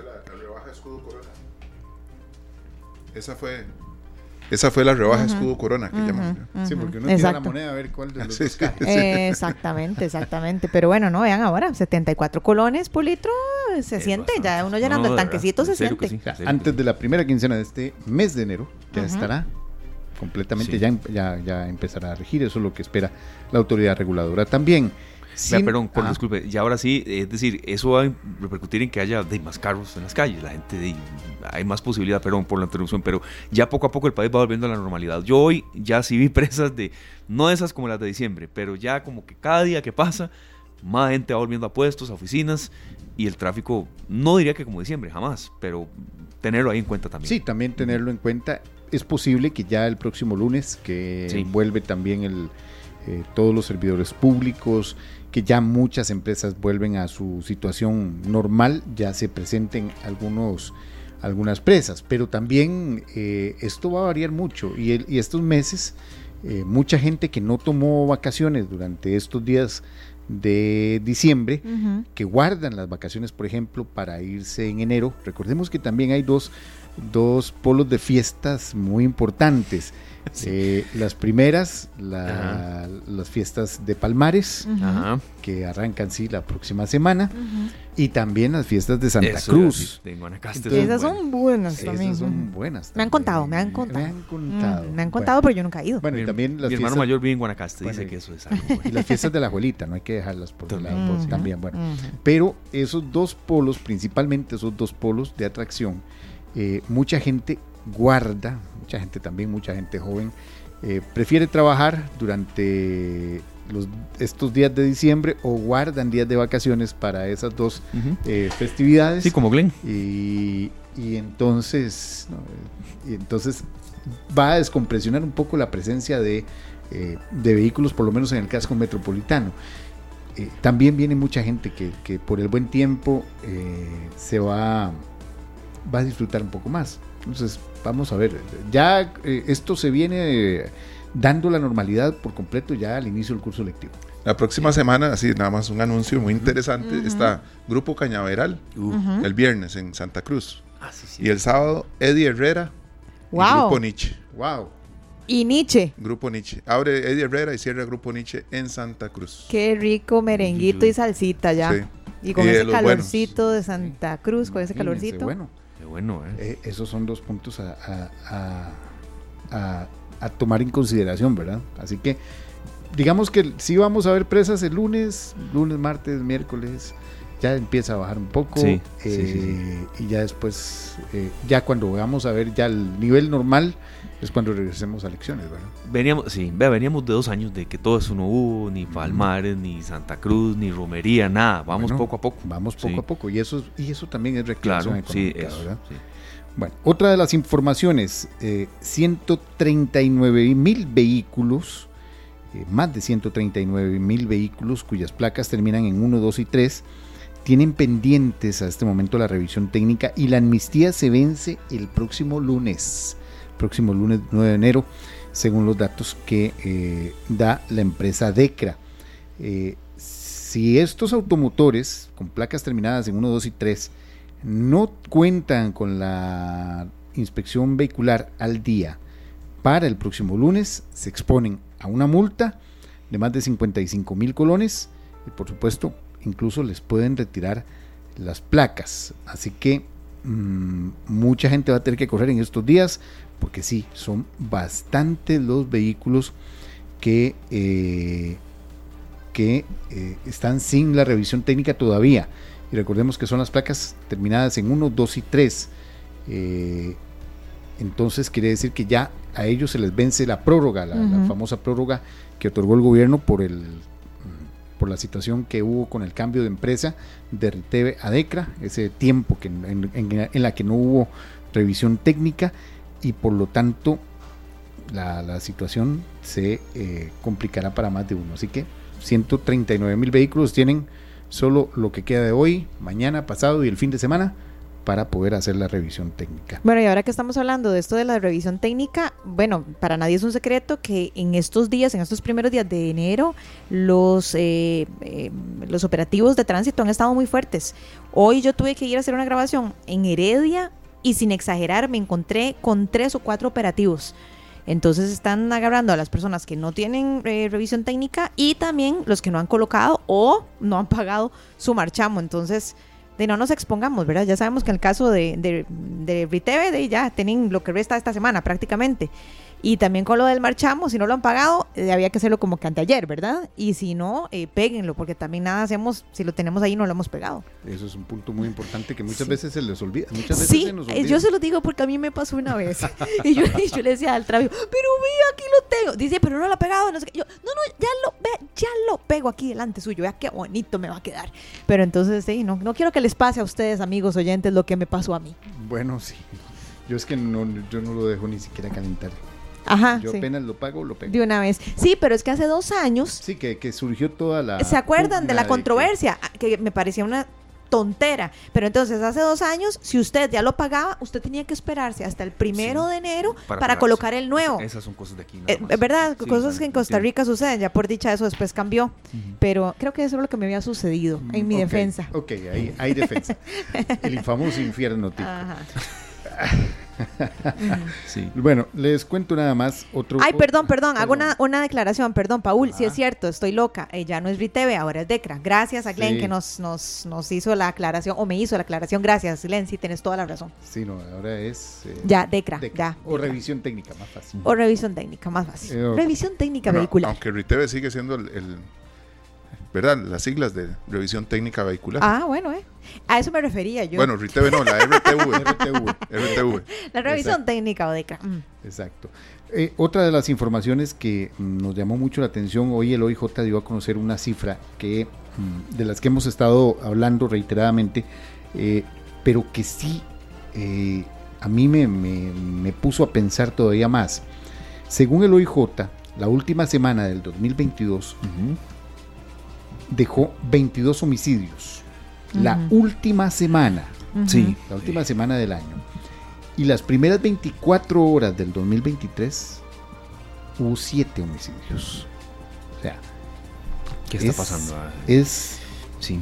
tremendo el inicio. Uh -huh. El inicio de. El inicio de año mmm, fue bastante. Bastante, bastante movido. Y hoy, hoy eh, bueno, se reportó un homicidio en, en, en Turrialba, otro en Punta Arenas. Eh, una señora, la, la educadora, en, en terrible, en Punta Arenas. Eh, otro, otro se ha reportado un par de balaceras en las últimas horas en Punta Arenas y en Desamparados. Uh -huh. Bueno, está muy, muy denso el asunto de la situación de los homicidios, de las balaceras. Eh, uh -huh. se está dando, se está eh, incrementando los niveles de violencia. Enero tradicionalmente es un mes muy violento en, estos, en estas situaciones. Recordemos que el año pasado, eh, según mal no recuerdo, hubo más de 140 homicidios solo en el mes de enero. Fue uno de los meses más violentos del año. Así que, bueno, eh, no, no, podemos dejar de escapar, de, de, no podemos dejar de, de ponerle el reflector a este tema, porque sí, es un inicio muy, muy movido, Sí. muy violento. No podemos decir que más o menos, porque hay que esperar a que terminen las, los, los informes eh, de todo el año y el, el informe del mes. Pero para hacer un inicio de año en 24 horas, 7 homicidios, hay que ponernos a pensar. Y es bastante guarde y sea como, digamos que las cifras ya, cuando estemos en diciembre de este año, de, se supera el anterior. Ya, de- Que lamentablemente estamos. Pero- venimos así, ¿verdad? Sí, de hace algún tiempo, sí, es muy sí, sí, triste. sí, Entre la última semana, perdón, Esteban, Ujú. entre la última semana y ese primero de enero, estamos hablando de 30 homicidios, Exacto. casi cuatro diarios. Casi cuatro diarios, es muy, muy movido. Sí. Muy, muy, eh, eh, evidencia la situación social en la que estamos viviendo Ujú. y que ya es necesario ver desde muchos puntos de vista, no solo uno. Ujú. Eh, no solo desde el punto de vista policial, es un asunto integral, Social, sí. es un asunto social de cómo está la situación en desde los hogares, los barrios, las comunidades, los cantones, las provincias, cómo se está manejando el asunto. Sí, la Paul, violencia es grande. le, le vamos a avisar, de verdad, cuando tengamos la entrevista amarrada. Esto aquí en esta tarde lo queremos tocar, de verdad. Lo hicimos con don Gerardo Castain. Y para esta semana queríamos con don Walter Navarro, que fue director de la Fuerza Pública, tal vez un poco de, de cómo tener un poco más de malicia, de cómo cuidarnos, de, de cómo atacar la delincuencia organizada.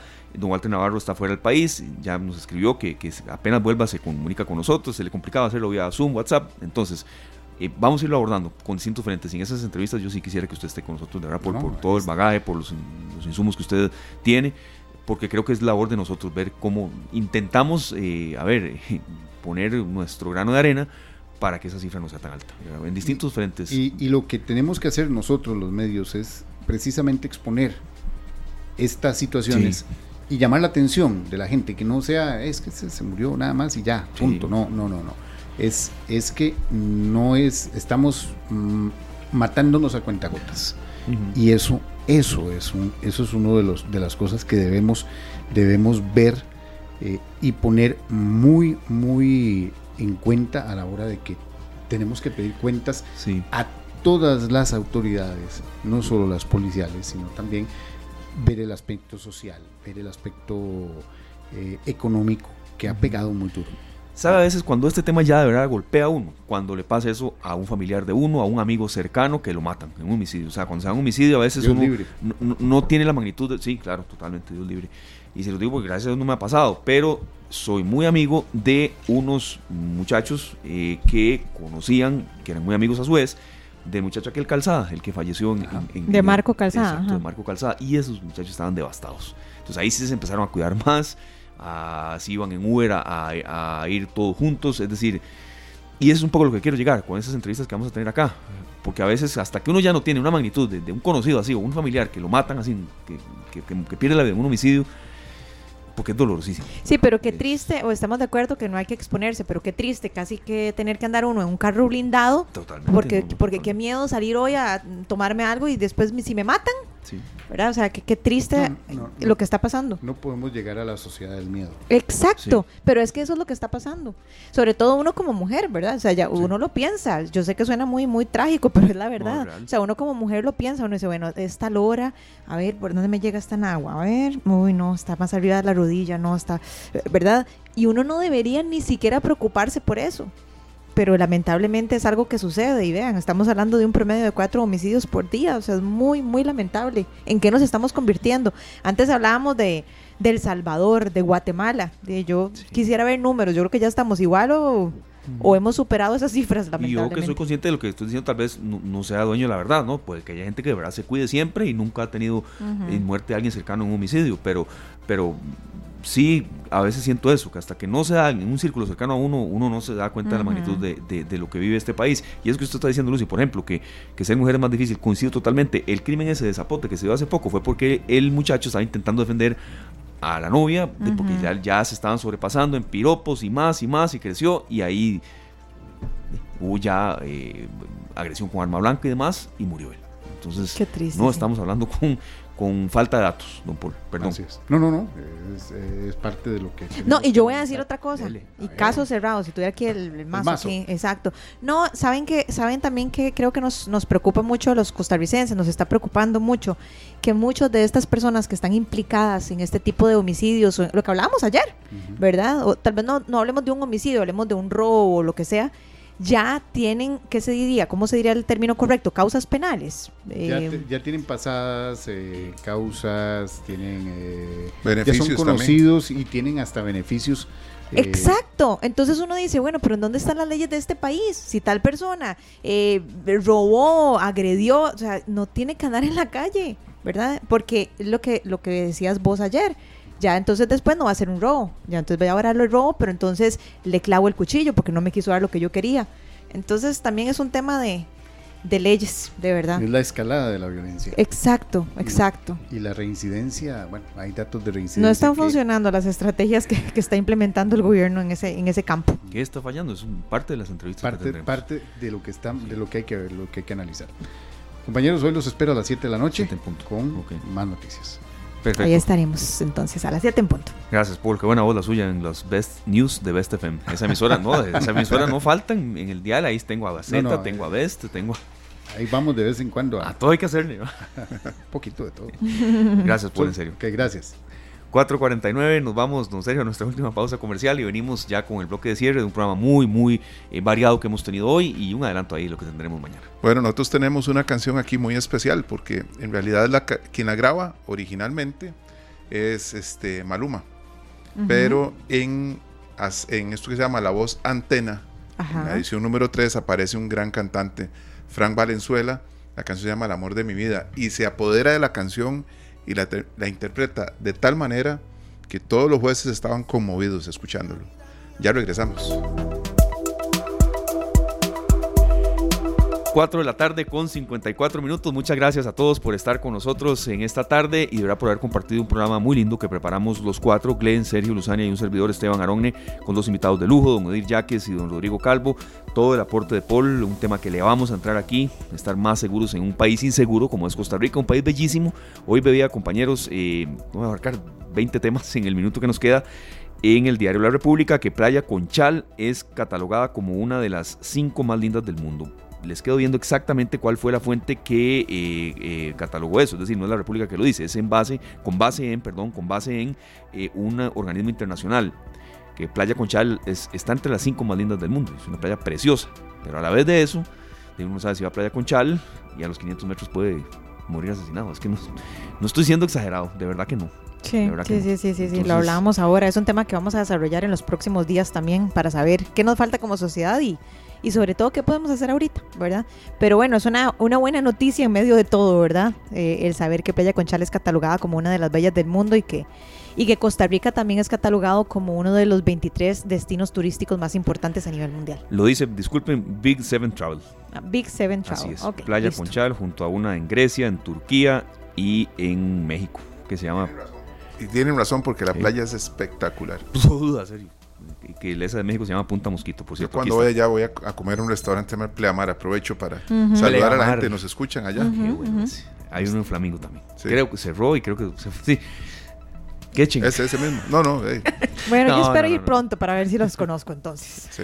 Ahí Pero bueno, era, era un poco el, el- el matiz distinto que quería comentarles, compañeros, que un programa que, que esta tarde es eso. Esta tarde tiene lo bueno, lo malo, lo feo, lo que podemos hacer mejor como sociedad, como país, como comunicadores. Y bueno, mañana venimos con un programa muy especial. Don Sergio, usted nos va a adelantar un poquitito de qué se trata. Bueno, este, vamos a ponernos las pilas este año. Yo ya empecé a cargarlas porque las ando puestas, pero un poco descargadas. Entonces empecé a cargarlas hoy, retomando las clases de natación. Opa, Ah, qué qué, bueno, bien. Sergio, qué bueno. Don Javier. Badilla viene a, a ayudarnos a, a enfrentar esos retos que nos proponemos y que muchas veces lo dejamos para mañana en la mañana, o mejor pasado mañana en la noche. Y ahí se va. Cuando nos damos cuenta, estamos en marzo, Semana Santa, y volvimos a comer tamales y no hicimos nada. Es lo que decía ayer la doctora, ¿verdad? También la nutricionista. O a veces decimos, no, no, está- estoy miércoles, no, no, mejor empiezo el otro lunes. Y después, no, no, Sí. El, el otro mes, el, el inicio de mes, y ahí nos vamos. Y cuando llegamos fue a diciembre y nos comimos todos los tamales otra vez. Un experto en programación neurolingüística que estará aquí en la cabina. Entonces, eh, los esperamos mañana. Un programa muy variado hoy y esperamos que el de mañana sea mejor. Bueno, nos vamos con Mark Anthony y Carlos Vives cuando nos volvamos a encontrar. ¡Qué Feliz tarde. temazo! Que la pasen muy bien. Hasta mañana.